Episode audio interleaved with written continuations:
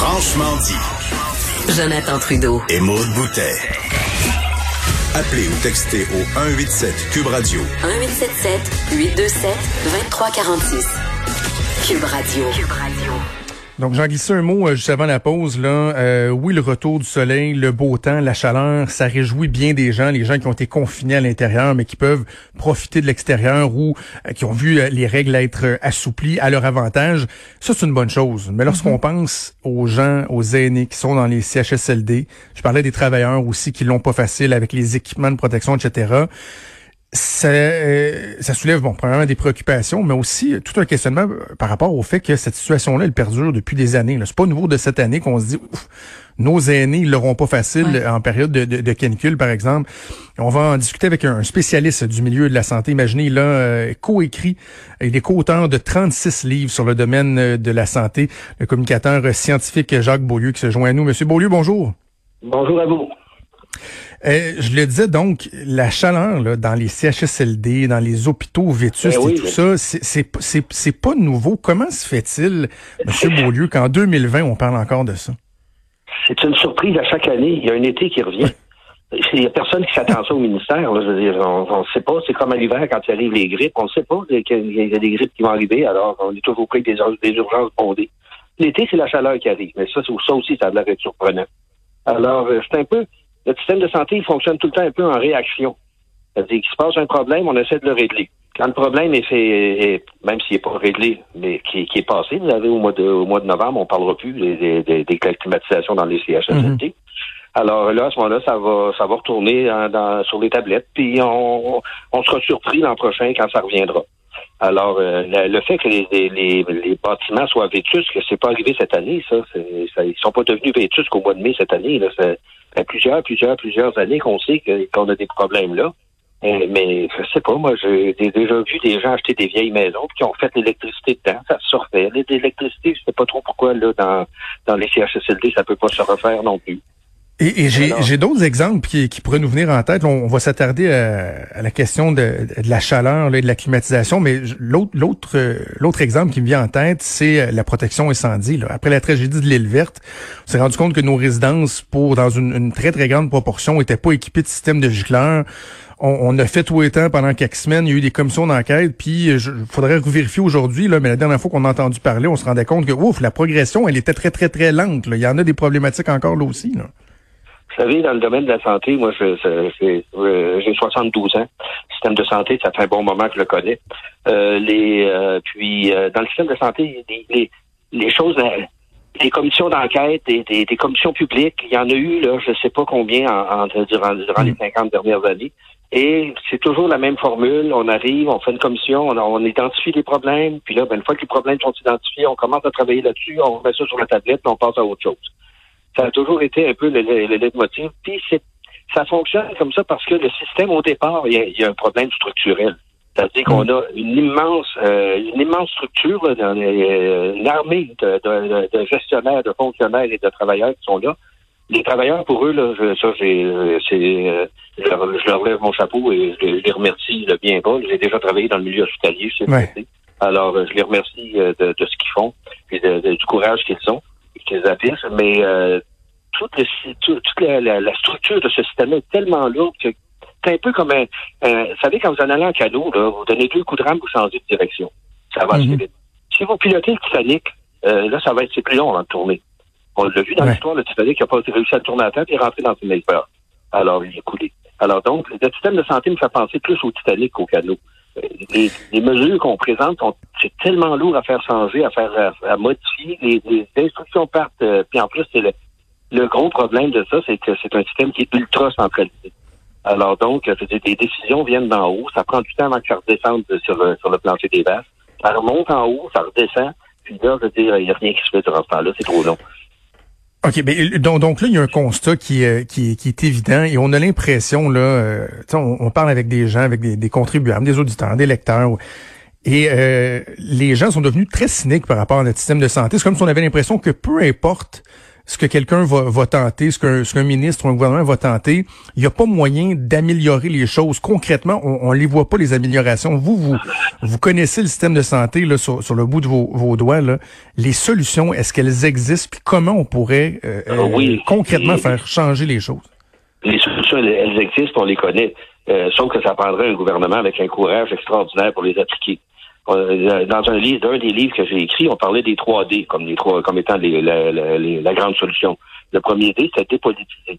Alors, euh, Ok. le- l'idée, l'idée, c'est de- que le gouvernement arrête de faire de la politique avec la santé, mais qu'il fasse, qu'il établisse des politiques de santé, puis ça, ça va être géré puis euh, administré par un organisme qui sera qui est paragouvernemental, un peu à la- à l'exemple d'Hydro-Québec. Le gouvernement dit bon, ben, vous n'avez pas le droit d'augmenter plus que tant, et vous êtes, vous êtes obligé de, servir- de euh, fournir tel, tel, tel, tel service. Et Hydro-Québec fournit les services. Hmm. D'ailleurs, il y a des fois, c'est pas facile pour eux non plus. Il y a eu des crises de verglas, il y a eu- mais on n'a jamais eu, on n'a jamais eu à se plaindre qu'Hydro-Québec était en rupture de service ou euh, qu'il manquait d'équipement ou quoi que ce soit. Alors, il y avait, ça, c'est dépolitisé, c'est le premier, le premier pas, le premier pas. Mais ça, ça prendrait un gouvernement extrêmement courageux pour faire ça. Le deuxième, c'est décentraliser.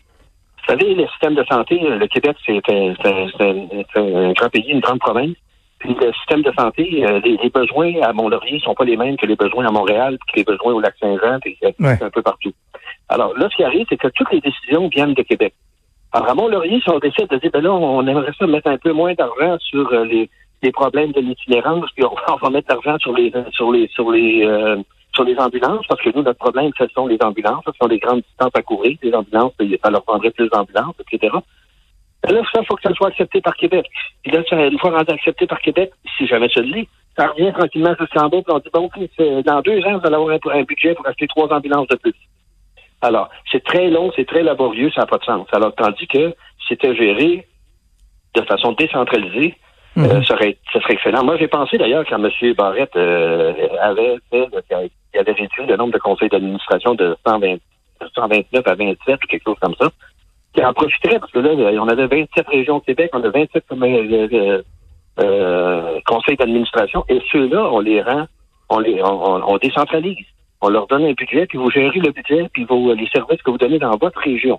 Alors, et à ce moment-là, ils deviennent imputables. C'est-à-dire que s'ils ne rendent pas le service, mais là, Québec peut aller leur taper ses doigts et leur dire non, non, vous n'avez pas le droit de faire ça. Mhm.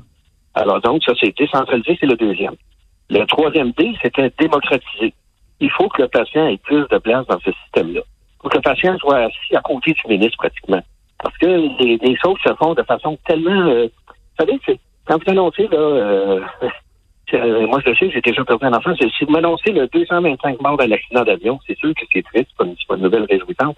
Et quand j'ai perdu mon enfant, ça, c'était vraiment triste. Ouais. Alors, c'est ça qu'on on, a l'impression que le- notre, notre système est désincarné. On n'est pas, on on n'est pas là.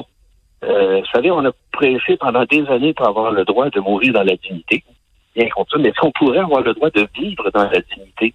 Et c'est ça que nos personnes âgées courent, euh, de- ont besoin. là. Ils ont besoin de vivre dans la dignité. Mais, mais, mais quelle forme ça pourrait prendre, cette démocratisation-là? Donc, une plus grande participation citoyenne à des orientations, quoi, qui sont qui peuvent être euh, adoptées par le système? Oui, je vais vous donner un exemple. Mettons qu'on créerait euh, aujourd'hui le bureau des usagers. Vous allez dire une autre structure, etc. Ben, non, mettons qu'on créerait ça, le bureau des usagers. Et là, au bureau des usagers, tous ceux qui ont des récriminations à faire au gouvernement, euh, je pense au comité de protection des malades, je pense au comité de, aussi, euh, au, au, comité, au, comité, au divers comités de, de patients, là, de, de, de- comité d'usagers dans les hôpitaux, dans Mhm. les CHSLD. Tous ces gens-là seraient réunis à l'intérieur de, cette, de, de- de- du bureau des usagers. Et eux, quand le gouvernement décide de faire quelque chose, ils, doivent le ils doivent passer par le bureau des usagers, ils se soumettent au bureau des usagers. Nous, on regarde les, usagers, les patients regardent ce que le gouvernement veut proposer et prend une décision là-dessus, ils retournent au gouvernement. Alors, à ce moment-là, le patient devient... Vous savez, les, gens pensent que le mot patient, ça veut dire être patient, ça veut dire être capable d'attendre. Euh, c'est pas ça du tout. Le mot patient vient du grec pathos, qui veut dire souffrir. Un patient, en, techniquement, là, dans le domaine de la santé, c'est un souffrant. Alors, pourquoi on s'occupe pas des souffrants plus que ça? On dirait que c'est la dernière chose dont on pense dans, dans notre système, c'est le patient. Tandis que ça devrait être la première chose qui est, à laquelle on devrait penser.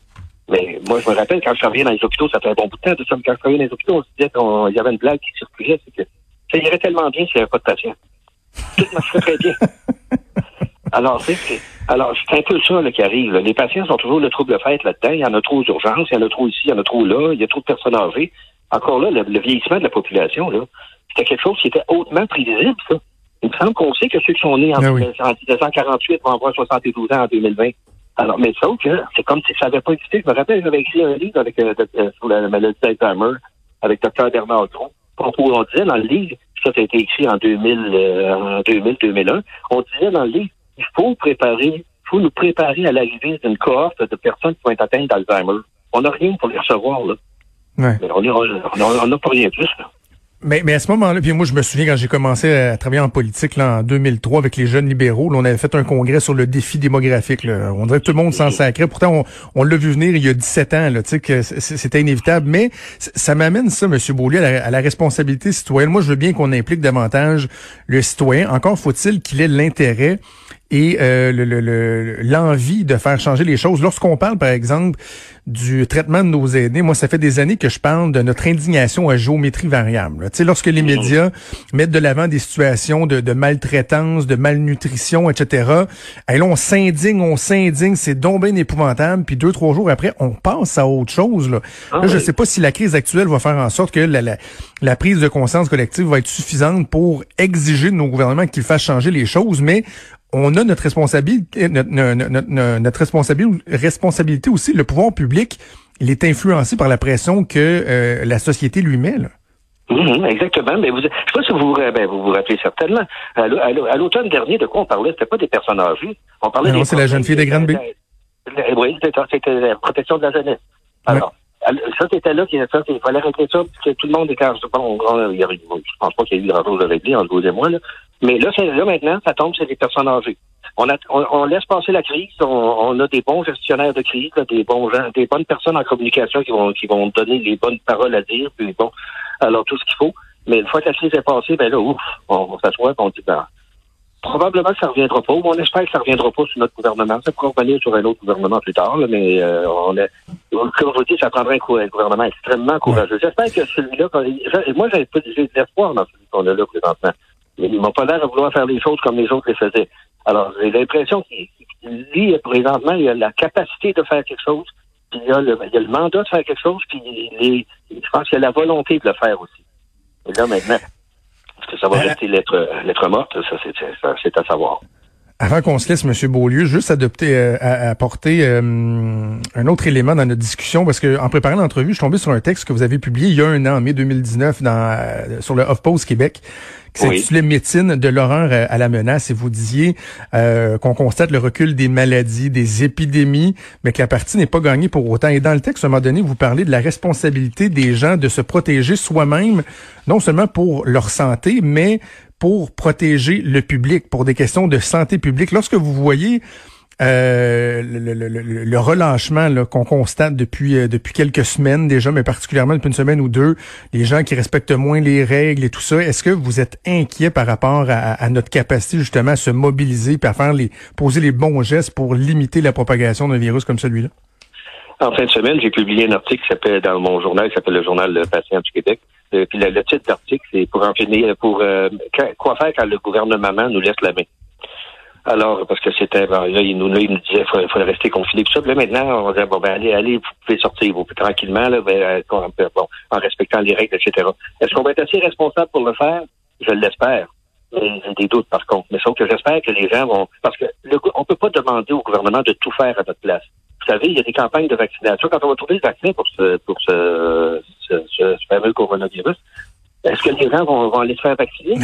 Ou, est-ce qu'ils vont dire, oh, c'est passé maintenant, là, il y en a presque plus, je n'ai pas besoin d'aller me faire vacciner. vous savez, les campagnes anti-vaccination, ça, ça a eu des effets dévastateurs sur le système de santé. Pas juste au niveau de la quantité de personnes qui se font vacciner, ce qui est déjà très grave, mais c'est surtout au niveau du fait que ça crée si, vous voulez que les compagnies pharmaceutiques ou les, gouvernements, les, universités travaillent à faire des vaccins, faut que ça, faut, qu'à un moment donné, la population désire avoir des vaccins.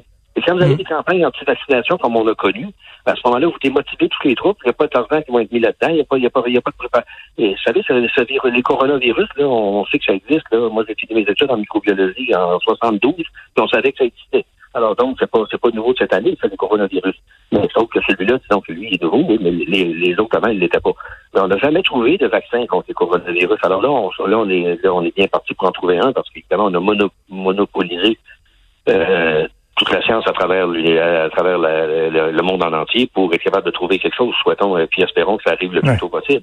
Mais est-ce qu'on va l'utiliser, ce vaccin-là? J'ai déjà entendu des, des, campagnes de gens qui disent Ah non, moi je le prendrai pas parce que c'est des, espèces de conspirationnistes pour qui le, le virus a été inventé pour créer un vaccin. Alors, vous savez, il y a toutes sortes de choses dans notre société, mais il faut sensibiliser les gens, il faut faire des campagnes pour sensibiliser les gens au bienfait de la vaccination. La variole, si on n'a plus aujourd'hui 0.0 variole aujourd'hui, c'est grâce à ça. C'est ça, c'est le vaccin qui a été découvert, mm. on a, on a éliminé la, la, la, maladie, pas dans un pays, à travers la planète au complet. Alors, la polio, on aurait pu faire la même chose aussi avec ça. Alors, vous savez, c'est possible de venir à bout d'une infection, mais il faut une volonté du, des gouvernements, oui, d'accord, mais il faut que le public embarque là-dedans. C'est pour ça encore là que le bureau des usagers, c'est important, parce que le bureau des usagers pourrait être là pour, pour faire ce qu'on appelle de la littératie en santé. C'est-à-dire augmenter le niveau de connaissance en santé de la population. Parce que c'est ça qui est, important. Quand on ne sait pas, on peut s'imaginer toutes sortes de, de, de, de raisons. Euh, c'est là qu'on laisse place aux conspirationnistes, à toutes les théories farfelues, quand on ne sait pas. Mais quand on sait, quand on est instruit, on, on, on, connaît la, la, la, science, à ce moment-là, on n'est pas anti-vaccin. Voilà. Jacques Beaulieu, j'invite les gens à aller euh, lire euh, votre texte et les autres COVID-19 quand le gouvernement nous laisse la main. C'est sur le site journal lepatientduquebec.com. Merci beaucoup nous avoir parlé, c'est très intéressant. Merci à vous, au revoir. Merci, au revoir.